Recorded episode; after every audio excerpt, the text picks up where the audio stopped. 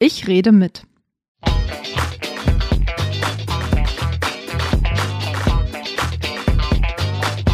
Der Podcast aus dem Bezirksamt Tempelhof-Schöneberg.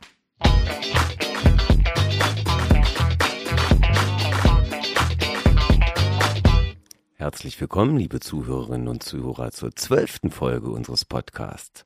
Mein Name ist Ulrich Binner, ich bin Gastgeber und Moderator von Ich rede mit und freue mich, meine heutige Gesprächspartnerin zu begrüßen. Hallo für Daos Fatfuta Hanka. Hallo Ulrich. Bevor wir jetzt wie gewohnt einsteigen, möchte ich kurz etwas in eigener Sache sagen. Mit dieser Folge ist das erste Jahr von Ich rede mit vorüber. Wenn Sie die bisherigen Folgen noch nicht gehört haben, sollten Sie das unbedingt nachholen, denn wir haben in diesem Jahr eine spannende Rundreise durch unser Bezirksamt gemacht. Los ging es mit Folge 1, hier in der Stelle für Koordination und Beteiligung der OESPK, der Organisationseinheit Sozialraumorientierte Planungskoordination in der Ordensmeisterstraße in Berlin-Tempelhof mit mir selbst. In dieser Folge hat mein Kollege Eneas Gesell meinen Platz als Moderator übernommen und ich war selbst Gast bei Ich rede mit. In der zweiten Folge hatte ich die Ehre, die politische Leitung des Bezirksamtes, unseren Bezirksbürgermeister Jörn Oltmann, als Gast begrüßen zu dürfen. Diese Folge wurde in der Verwaltungsbibliothek im Rathaus Schöneberg aufgenommen. Weiter ging es dann in Folge 3, erneut im Rathaus Schöneberg mit Martina Maheinesen, der Leiterin der Wirtschaftsförderung des Bezirksamts Tempelhof Schöneberg. In Folge 4 konnte ich Michael Mielke begrüßen, der im Bezirksamt Tempelhof Schöneberg für den Bereich Personalmarketing, Personalentwicklung und Personalmanagement zuständig ist. Auch das Büro von Herrn Mielke ist im Rathaus Schöneberg. Die fünfte Folge wurde im Dienstgebäude Manteuffelstraße aufgenommen, in dem der Fachbereich Grünflächen untergebracht ist. Als Gast konnte ich in dieser Folge Nina Lange, die Fachbereichsleiterin, begrüßen. In der sechsten Folge war Rainer Schwarz, der Direktor des Jugendamtes, mein Gast im Podcast. Aufgenommen wurde diese Folge im Dienstgebäude in der Strelitzstraße, in dem ein Teil des Jugendamtes zu Hause ist. In der siebten Folge hatte ich das erste Mal zwei Gäste, das waren Christiane Ströhl und Jana Weinholz aus dem Amt für Soziales, Fachbereich Seniorenarbeit und aufgenommen wurde diese Folge im Rathaus Tempelhof. Folge 8 wurde wieder im Rathaus Schöneberg aufgenommen, und zwar im Büro von Dirk Hennings, der in dieser Folge mein Gast war. Herr Hennings ist der Leiter der SE, der Serviceeinheit Finanzen und Personal und Leiter des Steuerungsdienstes. Die neunte Folge wurde in der Theodor-Heuss-Bibliothek in Schöneberg aufgenommen.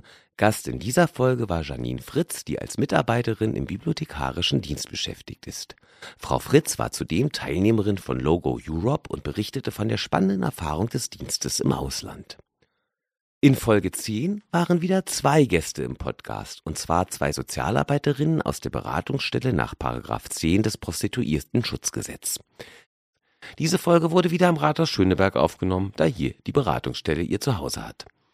In der vorigen Folge, also der elften Folge von Ich rede mit, durfte ich mit Dr. Sina Bärwolf reden. Frau Dr. Bärwolf ist die Amtsärztin und Leitung des Gesundheitsamtes von Tempelhof Schöneberg und die elfte Folge wurde in ihrem Büro im Haus der Gesundheit und Familie in Mariendorf aufgenommen.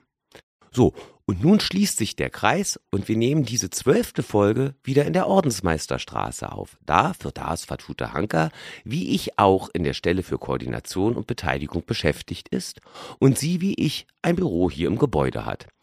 Für Daus, was sehen wir, wenn wir bei dir aus dem Fenster gucken? Also mein Fenster zeigt nach Süden raus und wir sehen viel Industrie- und Gewerbefläche ein Stück vom Tempelhofer Hafen und die Spitze des Ulsteinhauses.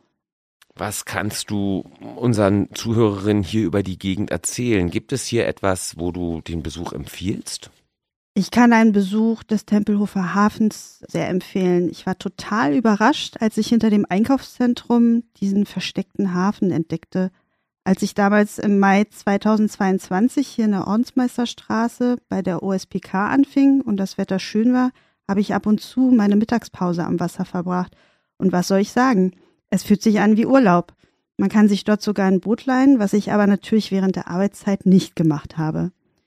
Unser Chef Herr Eismann hatte mir mal erzählt, dass es diesen kleinen Binnenhafen am Teltow-Kanal schon seit über 120 Jahren gibt. Hier wurden damals zum Beispiel Kohle, Holz und Stahl verladen. Die alten Speicherhallen und Kräne kann man bis heute noch sehen und sie sind wirklich sehenswert wenn man auf Industriedesign steht. Das ist auch ein super interessanter Ort für die Kreativwirtschaft, die sich hier auch in den letzten Jahren angesiedelt hat und es ist auch ein ganz beliebter Veranstaltungsort. So, meine zweite Empfehlung ist nicht weit weg vom Hafen. Meine Kollegin, die Regionalkoordinatorin für Tempelhof, hat mich mal zu einem Arbeitstermin mitgenommen aufs Gelände der Uferfabrik. Da haben wir einen kleinen Rundgang gemacht und sie hat mir unter anderem das Nachbarschafts- und Selbsthilfezentrum gezeigt. Auch wieder ein Ort, der mich überrascht hat und geschichtsträchtig ist. Denn die Uferfabrik befindet sich in einem ehemaligen Filmstudiokomplex aus den 20er Jahren, das in den 70er Jahren von einer Gruppe von Künstlern und Kulturschaffenden besetzt und bis heute zu einem einzigartigen Kultur- und Veranstaltungszentrum entwickelt wurde. Übrigens, wer es noch nicht weiß, die Anlaufstelle für Bürgerinnenbeteiligung bietet ab sofort im Nachbarschafts- und Selbsthilfezentrum auf dem Ufergelände eine Sprechstunde an. Das Team der Anlaufstelle ist jeden zweiten Donnerstag von 15 bis 17 Uhr vor Ort und informiert und berät Bürgerinnen rund um das Thema Beteiligung in Tempelhof Schöneberg. Auf dem Gelände befindet sich auch der Theatersaal der Uferfabrik, übrigens auch ein sehr schöner und beliebter Veranstaltungsort, der auch gerne vom Bezirksamt genutzt wird, wie zum Beispiel für den feierlichen Auftakt der Anlaufstelle für Bürgerinnenbeteiligung am 28. März. Wer das noch vor dem 28. März 2023 hört, ist sehr herzlich eingeladen. Eine letzte Empfehlung habe ich noch. Ich empfehle auf jeden Fall den Besuch des Franke Parks. Ich falle da quasi aus dem Büro rein. Für mich mittlerweile ein Lieblingsort mit toller Aufenthaltsqualität. Sobald es wärmer wird, verbringe ich dort gerne meine Mittagspause, wenn ich es mal ruhig brauche und Natur genießen möchte. Der Park ist wirklich schön und sehr gepflegt. Und du hast mir mal erzählt, dass es hier früher ein Wildtiergehege mit Rehen gab, gleich neben dem Tempelhofer Damm. Was ist eigentlich aus den Tieren geworden? Die sind in ein Reservat gebracht worden und leben jetzt in Freiheit. Und ich glaube, das ist in Brandenburg.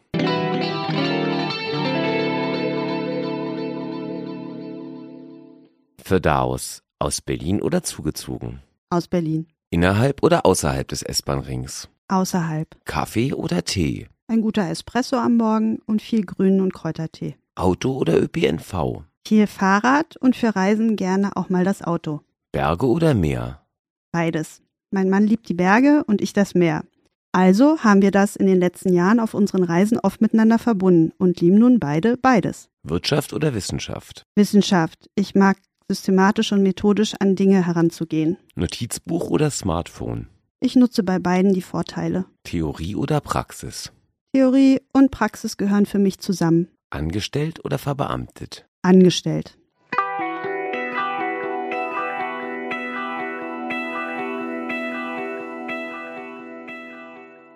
Für Darius, du bist Berlinerin, wie wir gerade erfahren haben. Wo bist du denn groß geworden? Wie ging deine Geschichte los? Also geboren wurde ich in Wilmersdorf. Das erste Lebensjahr verbrachte ich in Wedding. Und nach einem Jahr sind wir dann nach Charlottenburg gezogen, da die Wohnung in Wedding sehr klein und schlecht ausgestattet war. In Charlottenburg sind wir dann auch geblieben und das war dann auch meine Basis, wo ich aufgewachsen bin. Dort bin ich in der Nähe vom Karl-August-Platz zur Grundschule gegangen und später dann auch aufs Gymnasium, wo ich mein Abitur gemacht habe. Und nach der Schule, was hast du dann gemacht? Nach der Schule habe ich gleich mit dem Studium angefangen. Ursprünglich wollte ich Stadtplanung studieren, aber der NC hat mich ausgebremst. Schade eigentlich, weil ich schon damals ein großes Interesse an Stadtentwicklung hatte. Also ist es dann Romanistik geworden mit dem Hauptfach Französisch an der TU Berlin. Das war es dann aber auch wieder nicht, weil ich nicht nur Literatur machen wollte und ich mich eher für die Systematik hinter der Sprache interessierte. Also wechselte ich dann nach zwei Jahren die Uni und studierte Linguistik, also Sprachwissenschaft, im Hauptfach und Arabistik im Nebenfach an der FU Berlin. Während des Studiums habe ich noch drei Urlaubssemester genommen und war zweimal im Ausland, einmal in Tunis und einmal in Breslau, wo ich Deutsch und Landeskunde unterrichtete. Und ein Semester wollte ich mich berufspraktisch orientieren und habe ein Praktikum beim Auswärtigen Amt gemacht. Das war sehr interessant in jeder Hinsicht und mein erster berufspraktischer Kontakt mit einer Behörde. Das Praktikum war echt toll. Ich konnte sogar eine Dienstreise mit einer Delegation nach Teheran mitmachen. Aber mich hat das mit der Hierarchie und den wahnsinnig komplizierten Verwaltungsprozessen und das Protokoll, das immer eingehalten werden musste, ganz schön abgeschreckt, zumindest zum damaligen Zeitpunkt. Irgendwann habe ich dann natürlich auch mein Studium beendet mit einer Abschlussarbeit im Fach Linguistik zum Thema sprachbegleitende Gesten. Und was für Stationen hat dein Arbeitsleben dann durchlaufen? Ach, der Einstieg ins Berufsleben war für mich ganz schön mühsam und steinig. Nach meinem Studienabschluss bin ich in diesem speziellen Themenbereich Gestenforschung geblieben und habe ein Promotionsstipendium in einem Forschungsprojekt erhalten. Was auch sehr spannend war, denn ich habe zu arabischen Gesten geforscht und habe für meine Doktorarbeit mit Feldstudien in Tunesien begonnen. Das war 2007. Ein Jahr später wurde ich dann schwanger, gleich zwei auf einen Schlag, also mit Zwillingen. Und dann war ich erst einmal Ende 2008 aus dem Forschungs- und Arbeitsleben raus. Das war dann auch so in Ordnung, weil ich insbesondere diese wertvolle erste Zeit mit den beiden genießen und bewusst erleben wollte. Irgendwann war die Elternzeit dann aber auch um und für mich war klar, dass ich nicht mehr in die Forschung zurück wollte. Nun stand ich da mit meiner spezifischen Qualifikation. Ratlos, welchen Weg ich einschlagen sollte und konnte. Es war sowieso zu diesem Zeitpunkt auch sehr, sehr schwierig, überhaupt eine Anstellung in Berlin zu bekommen. Es gab kaum Fluktuation auf dem Arbeitsmarkt, was man sich heutzutage gar nicht vorstellen kann. Hinzu kommt noch, dass ich zwei Kleinkinder hatte und finde erstmal einen Job, wo nicht die Frage kommt, was machen Sie, wenn die Kleinen krank sind? Habe ich im Bewerbungsgespräch mehrfach erlebt, war damals nicht ungewöhnlich und leider für mich und für viele Frauen in der gleichen Lage eine KO-Frage. Glücklicherweise hat sich das aber bis heute geändert, hoffe ich zumindest. Ja, und wie ging es dann weiter? Ich habe zwar nicht Stadtplanung studiert, aber dafür einen Stadtplaner geheiratet, der mir den Tipp gab, mach doch Quartiersmanagement. Ich wusste zu diesem Zeitpunkt nichts darüber, was das genau ist, habe mich dann aber entsprechend informiert und fand den Ansatz, die Lebensqualität und den sozialen Zusammenhalt in einem Stadtteil zu verbessern und die Bürgerinnenbeteiligung zu fördern, sehr spannend und auch sinnvoll. Ich fing also an, mich zu bewerben und kam dann letztendlich nur über ein unbezahltes Praktikum rein. Ich war ja keine Studentin mehr und das war echt blöd, als ausgebildete Fachkraft ein kostenloses Praktikum zu machen. Aber mein Gedanke war, so schnell wie möglich Arbeitserfahrung zu sammeln und endlich einen Fuß in die Tür zu bekommen. Nach drei Monaten Praktikum war der Fuß drin und ich habe danach im Quartiersmanagement eine Elternzeitvertretung übernommen und so fing 2011 mein beruflicher Weg als Quereinsteigerin im Quartiersmanagement in Nordneukölln an. 2012 habe ich dann noch einmal den Arbeitgeber gewechselt, bin aber in Neukölln geblieben und das dann ganze zehn Jahre. 2017 habe ich dann noch die Team- und Projektleitung des QM-Büros übernommen, also habe ich mich auch dort weiterentwickeln können und war mit meinen Aufgaben ganz zufrieden. Meine Tätigkeit bestand grundsätzlich darin, die lokale Bewohnerinnenschaft zu aktivieren und sie bei der Gestaltung ihres Stadtquartiers zu unterstützen und einzubinden. Also vor allem im Zusammenhang mit Beteiligungsgremien und Projekten. In dieser Zeit habe ich sehr eng mit der Senatsverwaltung für Stadtentwicklung, Bauen und Wohnen zusammengearbeitet, die ja auch unsere Auftraggeberin war, und natürlich auch mit dem Bezirksamt Neukölln. Ich habe also in dieser Zeit meine Erfahrungen mit der Verwaltung intensiv sammeln können. Und wie lebst du so? Also was machst du neben der Arbeit? Arbeit ist ja nur das halbe Leben. Was erfüllt dich privat? Ich lebe mit meiner Familie in einem Mehrfamilienhaus und die Kinder nehmen neben der Arbeit natürlich auch viel Zeit in Anspruch. Für mich müsste der Tag definitiv mehr als 24 Stunden haben, damit ich auch mal Freizeit haben kann, wie sie mir gefällt. Zumindest schaffe ich es jetzt regelmäßig Sport zu treiben, um den Alltagsstress abzubauen treffe gern Freunde, gehe gerne essen oder besuche schöne Veranstaltungen, so ganz nach meinem Geschmack. Aber am liebsten koche ich. Ich liebe es zu kochen. Ich kann an einem Freitagabend mich mit Kopfhörern und guter Musik für mehrere Stunden in die Küche zurückziehen. Ich koche auch drauf los, mehrere Gerichte ohne Rezept, einfach nur kreativ. Meine Familie und meine Nachbarin freut das sehr. Denn ich koche auch, um anderen eine Freude zu machen, was mich dann wiederum freut. Du kommst aus Berlin. Willst du auch in Berlin bleiben oder gibt es da Pläne vielleicht nochmal, vielleicht nach dem Arbeitsleben, Berlin zu verlassen? Berlin ist schon meine Heimat und ich bin absolut hier verwurzelt. Heißt aber nicht, dass irgendwann mal ein anderer Ort nicht in Frage kommen könnte. Ich könnte mir schon einen wärmeren und naturnahen Ort vorstellen, vielleicht am Meer oder in der Nähe von Bergen. Aber wie gesagt, kommt Zeit, kommt Rat.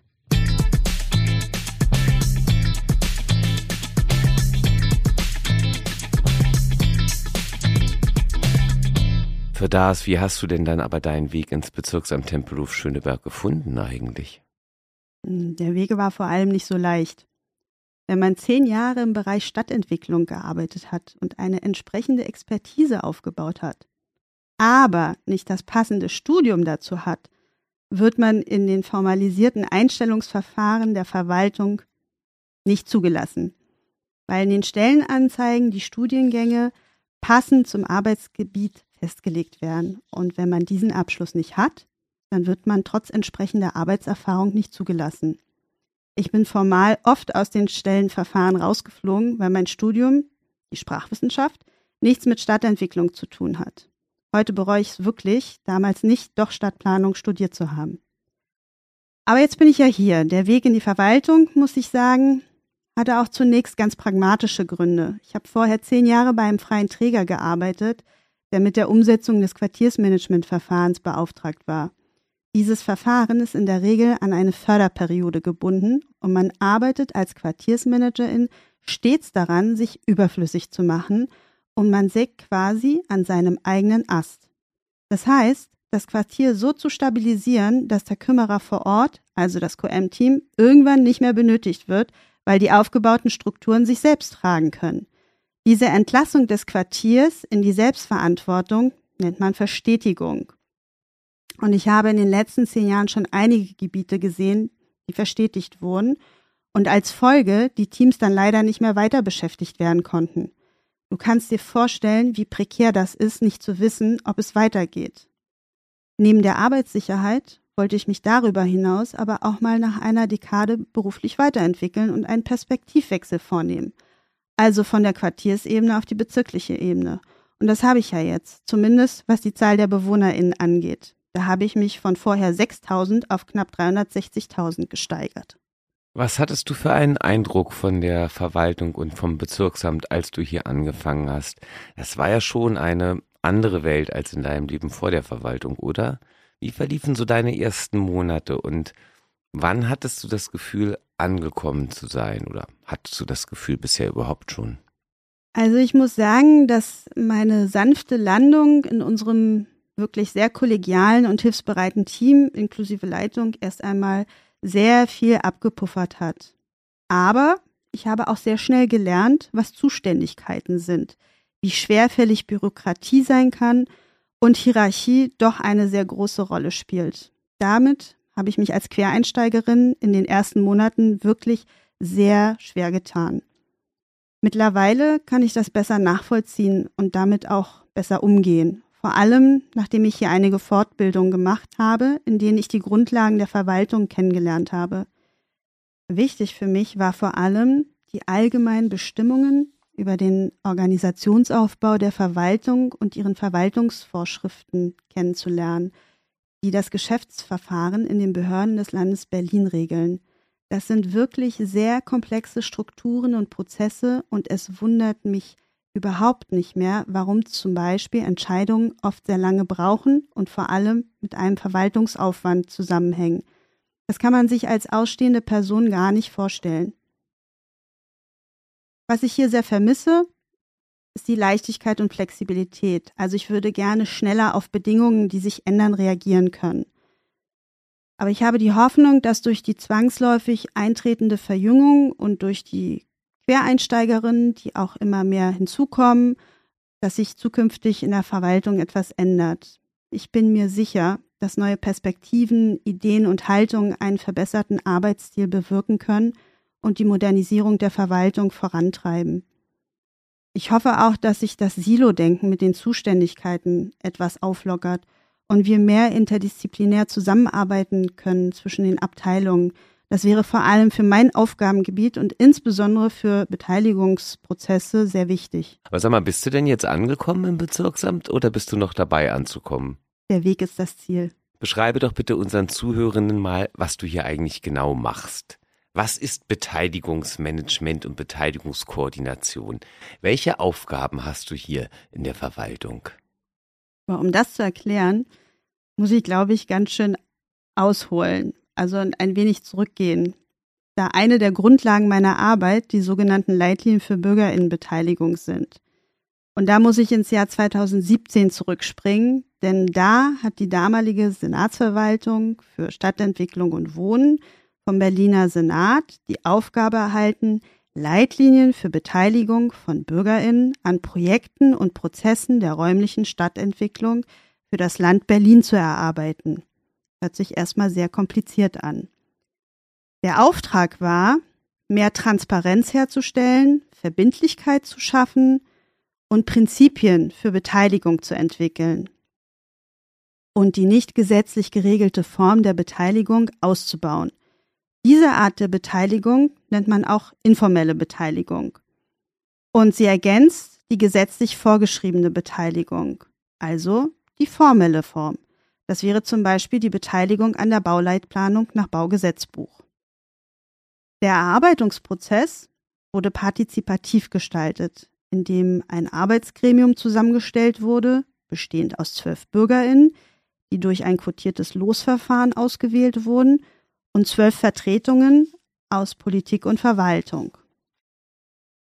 Außerdem wurden auch verschiedene öffentliche Beteiligungsformate durchgeführt, wie zum Beispiel öffentliche Werkstätten und Online-Dialoge, um möglichst eine breite Beteiligung zu erreichen und auch wirklich viele verschiedene Anregungen und Kommentare mit in den Erarbeitungsprozess aufzunehmen und auszuwerten.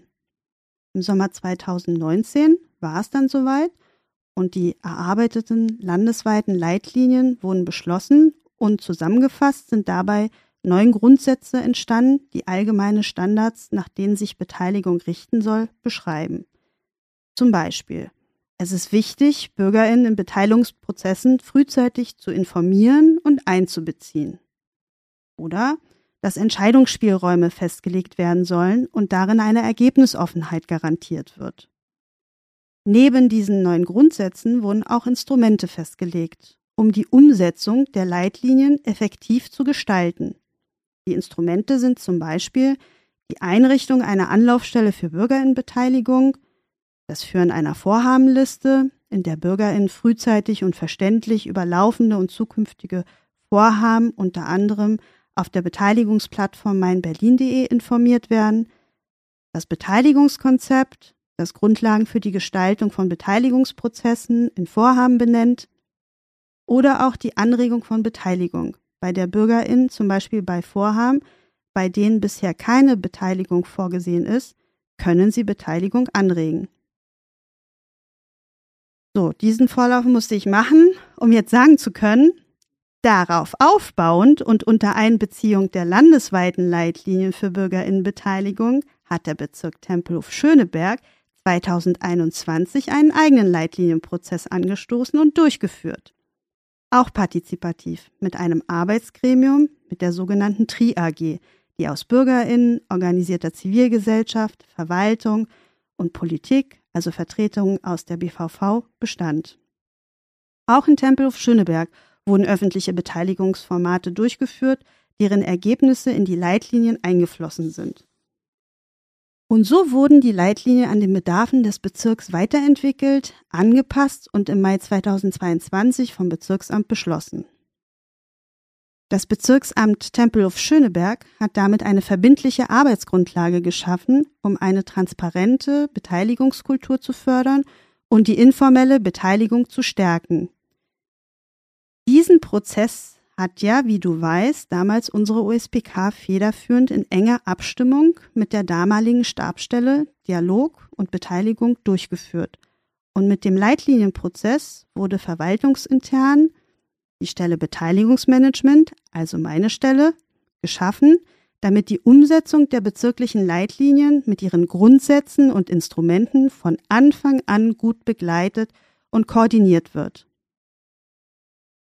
Also fing ich im Mai 2022 an und habe die Stelle Beteiligungsmanagement angetreten und ganz grob zusammengefasst bin ich dafür zuständig, die verschiedenen Handlungselemente der Leitlinien innerhalb der Verwaltung zu koordinieren und die Fachämter bei der Umsetzung der Leitlinien zu unterstützen.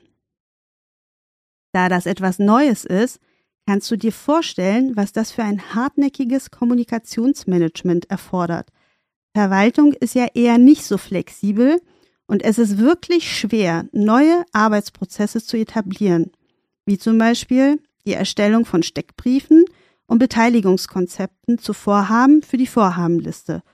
Oder noch weiter gedacht, überhaupt eine neue oder andere oder bessere Beteiligungskultur, in der mehr informelle Bürgerinnenbeteiligung umgesetzt werden soll. Das erfordert Zeit und ist mit Vertrauens- und Überzeugungsarbeit verbunden. Am Ende des Tages sollen bei mir die wesentlichen Informationen zu den bezirklichen Beteiligungsverfahren zusammenfließen, gebündelt werden, um dann leicht verständlich, transparent und einheitlich den Bürgerinnen zur Verfügung gestellt werden. Leitlinien sind als gute verbindliche Empfehlungen zu verstehen, die regelmäßig auch auf ihre Wirksamkeit überprüft werden müssen, um sie entsprechend weiterzuentwickeln. Das liegt aber alles noch in der Zukunft, da wir frisch angefangen haben und gerade erst laufen lernen. Machst du das alleine? Also ich stelle mir vor, dass neben der Kommunikation innerhalb der Verwaltung ja auch eine Kommunikation nach außen zu den BürgerInnen notwendig ist. Das heißt ja BürgerInnenbeteiligung. Ja, da hast du recht. Das ist auch sehr arbeitsintensiv und entsprechend zur Kommunikation und zur Unterstützung nach innen braucht es vor allem auch eine gute Kommunikation und Unterstützung nach außen, also zu den BürgerInnen hin. Hier greift das Instrument der Anlaufstelle für Bürgerinnenbeteiligung aus den Leitlinien. Die Senatsverwaltung für Stadtentwicklung, Bauen und Wohnen stellt für die Umsetzung der externen Anlaufstelle allen zwölf Bezirken zur auftragsweisen Bewirtschaftung finanzielle Mittel zur Verfügung. Wir haben entsprechend letztes Jahr europaweit ausgeschrieben und der Auftrag für den Aufbau und Betrieb der bezirklichen Anlaufstelle für Bürgerinnenbeteiligung in Tempelhof Schöneberg ist nach dem Auswahlverfahren an einen zivilgesellschaftlichen Träger, die AG Urban, vergeben worden. Seit Oktober 2022 sind wir dabei, gemeinsam mit der Anlaufstelle die notwendigen Strukturen für die Umsetzung der bezirklichen Leitlinien Tempelhof Schöneberg aufzubauen. Die Aufgabe der Anlaufstelle besteht vor allem darin, Bürgerinnen und die organisierte Zivilgesellschaft rund um das Thema Beteiligung im Bezirk zu informieren, zu beraten und zu vernetzen, also quasi eine Lotsenfunktion. Sie sollen den Bürgerinnen auch bei der Anregung von Beteiligung bei Vorhaben helfen und bei deren Selbstorganisation im Rahmen von Beteiligungsverfahren. Sie unterstützen auch die Verwaltung, also vor allem die Fachämter, bei der Erstellung der Steckbriefe und Beteiligungskonzepte für die Vorhabenliste. Das ist auch einer ihrer Kernaufgaben, die Vorhabenliste auf meinberlin.de zu führen und zu pflegen. Wie sieht dein typischer Arbeitsalltag aus? Gibt es sowas für dich überhaupt? Hm, einen typischen Arbeitsalltag gibt es eigentlich derzeit nicht, da wir noch am Anfang stehen und unheimlich viel für den Aufbau der Strukturen organisieren und abstimmen müssen. Aber meine Hauptaufgabe ist dabei, die Anlaufstelle zu steuern und zu koordinieren. Und die letzten Monate waren wir gemeinsam dabei, die konkreten Angebote der Anlaufstelle zu entwickeln und diese sowohl in der Verwaltung als auch im Bezirk bekannt zu machen. Gerade am Anfang ist die Öffentlichkeitsarbeit sehr wichtig und auch sehr intensiv, damit das Angebot im Bezirk, der sehr divers und geografisch auch langgezogen ist, von allen wahrgenommen und dann auch von allen angenommen wird. Unser Ziel ist es, möglichst vielen verschiedenen Menschen vom Schöneberger Norden bis nach Lichtenrade ihre Beteiligungsmöglichkeiten im Bezirk aufzuzeigen und sie darin zu bestärken, sich auch einzubringen, um ihr Lebensumfeld mitzugestalten. Aus diesem Grund haben wir uns als Bezirk für ein dezentrales und aufsuchendes Anlaufstellenkonzept entschieden und sind gerade dabei, die Strukturen aufzubauen. Die Anlaufstelle bietet auf jeden Fall schon jetzt an verschiedenen bekannten Standorten im Bezirk regelmäßig ein Informations- ein Beratungsangebot rund um das Thema Beteiligung an. Zum Beispiel, wie ich vorhin erwähnte, in Tempelhof im Nachbarschafts- und Selbsthilfezentrum in der Uferfabrik. Oder in Marienfelde in der Stadtteilbibliothek Marienfelde. Wir haben versucht, in allen Ortsteilen ein Angebot einzurichten, damit die Bürgerinnen es nicht weit haben. Und liebe Zuhörerinnen, alle Informationen zur Anlaufstelle für Bürgerinnenbeteiligung und deren Angebote und Sprechzeiten in Tempelhof Schöneberg finden Sie ganz neu auf unserer Bezirkswebseite unter Aktuelles. Die Webseite war ja auch eine große Aufgabe. Du warst ja selbst dabei und hast für uns die Webseite technisch angelegt. Also dafür danke nochmal. Liebe Zuhörenden, den Link auf die Webseite der Anlaufstelle finden Sie in den Shownotes zu dieser Folge. Für das, mit wem arbeitest du regelmäßig zusammen? Wer sind deine PartnerInnen innerhalb der Verwaltung und auch außerhalb? Oh, jetzt muss ich alle aufzählen. Also, ich arbeite mit vielen verschiedenen regelmäßig zusammen.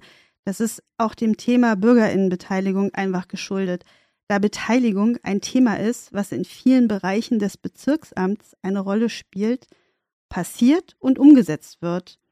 Ich bin mit meiner Stelle direkt bei der Bürgermeisterei angebunden und habe dadurch einen direkten Draht zu unserem Bürgermeister, mit dem ich mich regelmäßig über die Strategie und Ausrichtung der bezirklichen Leitlinien und der Anlaufstelle abstimme. In der Stelle für Koordination und Beteiligung arbeite ich mit meinem Kollegen, der für die Aufgaben Prävention und Beteiligung zuständig ist, und meiner Leitung auch sehr eng zusammen. Mir hat am Anfang auch sehr geholfen, den engen Kontakt zu meinen Kollegen der Regionalkoordination zu haben. Vor allen Dingen ihre Netzwerke, ihre Kontakte und Veranstaltungen in ihren jeweiligen Bezirksregionen, wo ich mich gut andocken konnte, zu nutzen. Und natürlich auch der Kontakt zu dir, Ulrich.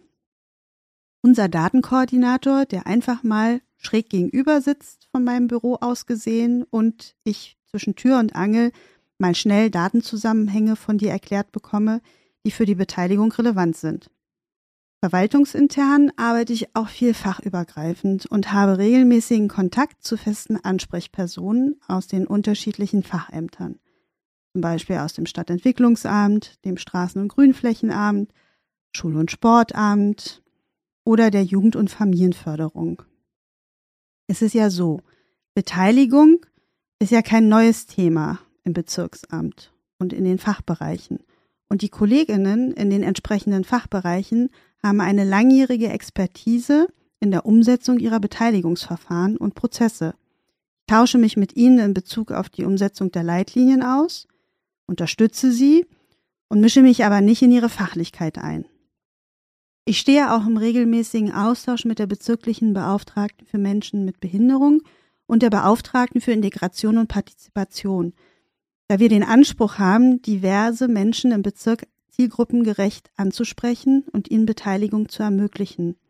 Beteiligung ist auch eng verbunden mit bürgerschaftlichem Engagement. Und da stehe ich im Kontakt mit unserer entsprechenden Beauftragten, die das Ehrenamtsbüro leitet und tolle Angebote im Engagementbereich für Bürgerinnen anbietet. Unter anderem, um sie in ihrer Selbstorganisation zu unterstützen, was für die Beteiligung sehr wichtig ist. Mit den Koordinatorinnen der Ben- und Quartiersmanagement-Förderprogramme bin ich auch im regelmäßigen Austausch. Schon alleine, weil sie eigene Beteiligungsformate umsetzen und wir gemeinsam über Schnittstellen und Synergien nachdenken. Für die Öffentlichkeitsarbeit bin ich im engen Kontakt mit der bezirklichen Pressestelle und bin sehr froh, dass wir eine Ansprechperson für digitale Barrierefreiheit haben. Sie unterstützt uns mit ihrer Expertise sehr dabei, digitale Dokumente barrierefrei für alle zugänglich zu machen.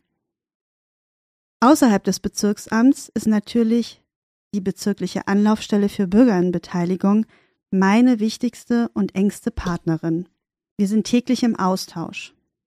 Gemeinsam sind wir auch mit der zentralen Anlaufstelle für Bürgerinnenbeteiligung, der Senatsverwaltung für Stadtentwicklung, Bauen und Wohnen vernetzt und wir treffen uns regelmäßig mit den anderen bezirklichen Anlaufstellen zum Fachaustausch.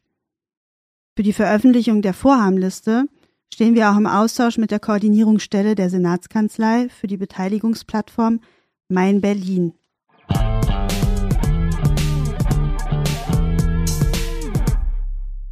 Beteiligung von Bürgerinnen ist ein zentrales Thema für diese Legislatur und auch deshalb gibt es ja diesen Podcast.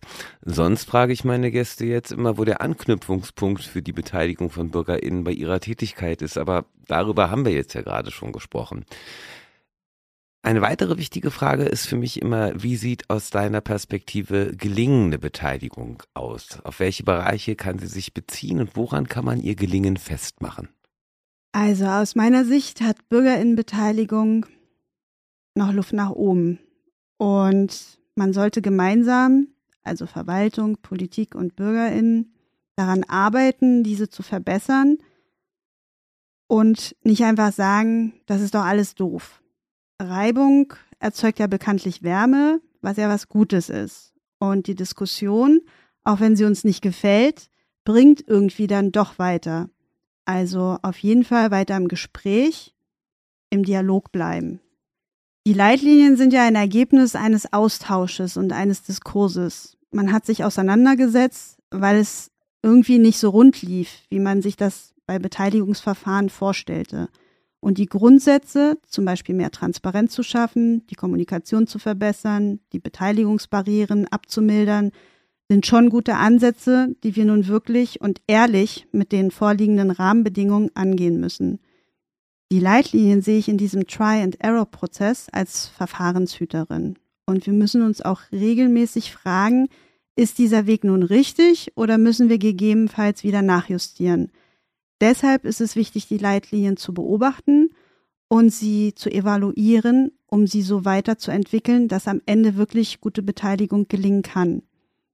Die Beteiligung kann auf jeden Fall nicht gelingen, wenn BürgerInnen kein Vertrauen in die Verwaltung und in deren Beteiligungsprozesse haben und damit ihre Beteiligung nicht als sinnvoll empfinden. Deshalb muss die Verwaltung ihre Beteiligungsverfahren für BürgerInnen verständlich gestalten. BürgerInnen müssen die Entscheidungsfindung und die Ergebnisse, ob nun in ihrem Sinne oder nicht, das steht nochmal auf einem anderen Blatt, verstehen können, um sie anzunehmen oder dagegen vor allem auch konstruktiv vorzugehen. Um das zu schaffen, muss sich die Verwaltung auch neuen Ideen und Herangehensweisen öffnen. Sie muss bereit sein, sich auf die Perspektiven und Bedürfnisse der Bürgerinnen einzulassen. Und sie muss sich für Feedback öffnen und damit auch selbstkonstruktiv umgehen können. Meiner Meinung nach sind die Leitlinien schon mal ein guter Anfang. Sie bieten einen guten Rahmen, die Beteiligung verbindlich und transparent zu gestalten. Nun wird ja oft der Wunsch an die Verwaltung herangetragen, beteiligt uns, macht mehr Beteiligung. Was müssen aber die Bürgerinnen, die diesen Wunsch verständlicherweise äußern, eigentlich mitbringen, damit Beteiligung möglich wird? Also aus meiner Sicht müssen Bürgerinnen aktiv und engagiert teilnehmen und sich über die Projekte und Vorhaben im Vorfeld umfänglich informieren. Ja, das kostet Zeit und Energie, aber man kann nur konstruktives Feedback oder Anregungen und Vorschläge geben oder auch Bedenken und Kritik äußern, wenn man gut informiert ist. Es reicht nicht aus, nur zuzuhören und oder sich zu beschweren. Bürgerinnen sollten auch in der Lage sein, Selbstkritik anzunehmen und sich auf mögliche Fehler oder Verbesserungen einzustellen. Das erfordert Verantwortungsbewusstsein. Es ist wichtig, dass sie sich ihrer Rolle und Verantwortung bewusst sind und ihre Wünsche und Forderungen sorgfältig abwägen.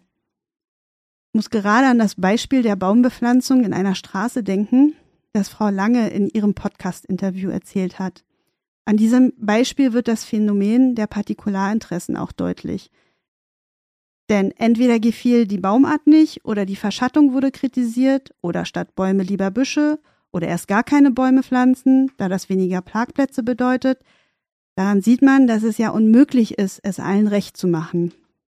Ich wünsche mir, dass Bürgerinnen vielleicht auch trotz schlechter Erfahrungen nicht das Vertrauen in die städtischen oder bezirklichen Beteiligungsprozesse der Verwaltung verlieren, sondern weiter im Dialog bleiben. Andersherum muss die Verwaltung natürlich ebenso Vertrauen in die Bürgerinnen haben und ihre Meinung und Vorschläge ernst nehmen. Wie siehst du die Beteiligung von Bürgerinnen in den kommenden Jahren? Was wünschst du dir, wenn du dir vorstellst, dass du in fünf Jahren auf das Thema Beteiligung schaust? Also insgesamt wünsche ich mir, dass die Verwaltung aus ihren bisherigen Fehlern in Beteiligungsprozessen lernt und langfristig traditionelle Entscheidungs- und Arbeitsstrukturen aufbricht und neue Wege in der Beteiligungskultur bestreitet. Von den Bürgerinnen wünsche ich mir, dass sie sich auf eine Kultur der Zusammenarbeit mit der Verwaltung einlassen, um die Beteiligung gemeinsam aktiv gestalten zu können.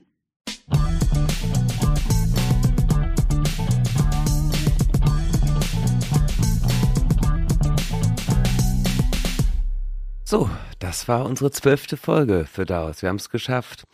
Zum Ende, wie immer, die Frage, sag mal, hörst du eigentlich auch Podcasts? Und wenn ja, welche? Ja, sehr gerne sogar. Ich muss aber dafür aktiv sein, zum Beispiel beim Kochen, Spazieren oder beim Sport. Sonst kann es mir passieren, dass ich einschlafe. Okay, äh, hörst du so ruhige Podcasts oder aus welchen Bereichen sind die, die du hörst? Na, da lege ich mich nicht so fest. Ich höre gerne Interview-Podcasts an, in denen Menschen vor allem über ihre persönliche Entwicklung sprechen. Ich mag aber auch gerne Podcasts zu Gesundheits- und Achtsamkeitsthemen. Manchmal darf es auch lustig sein mit einer guten Prise provokativer Satire. Was gibst du Ich rede mit mit auf den Weg für daraus? Also, ich sag erstmal Dankeschön, lieber Ulrich, für diese etwas andere Gelegenheit, mich vorzustellen. Und ich finde, das ist mal ein innovatives Format, die Verwaltung vorzustellen. Wird es denn eine zweite Staffel geben? Es wird eine zweite Staffel geben. So viel ist inzwischen sicher. Seien Sie gespannt, was auf Sie zukommt. Ein paar Neuerungen haben wir schon geplant. Als nächstes werden wir erstmal eine Sonderfolge machen. Und zwar mit den MitarbeiterInnen der Anlaufstelle für Bürgerbeteiligung. Ja, das finde ich toll. Das mit der Sonderfolge hat mir ja schon ein Vögelchen gezwitschert. Gibt es noch etwas, was du unseren Zuhörenden mit auf den Weg geben möchtest, bevor diese Folge zu Ende geht? Ja, ich hoffe, dass Sie, liebe ZuhörerInnen, ein wenig mehr Lust auf Beteiligung bekommen haben und nun neugierig darauf sind, die Anlaufstelle für Bürgerinnenbeteiligung kennenzulernen. Das Team freut sich auf jeden Fall, Ihnen noch mehr über Bürgerinnenbeteiligung in Tempelhof Schöneberg zu erzählen. Ich rede mit. Der Podcast aus dem Bezirksamt Tempelhof Schöneberg ist eine Produktion der Stelle für Koordination und Beteiligung. Idee, Planung und Umsetzung Ulrich Binner.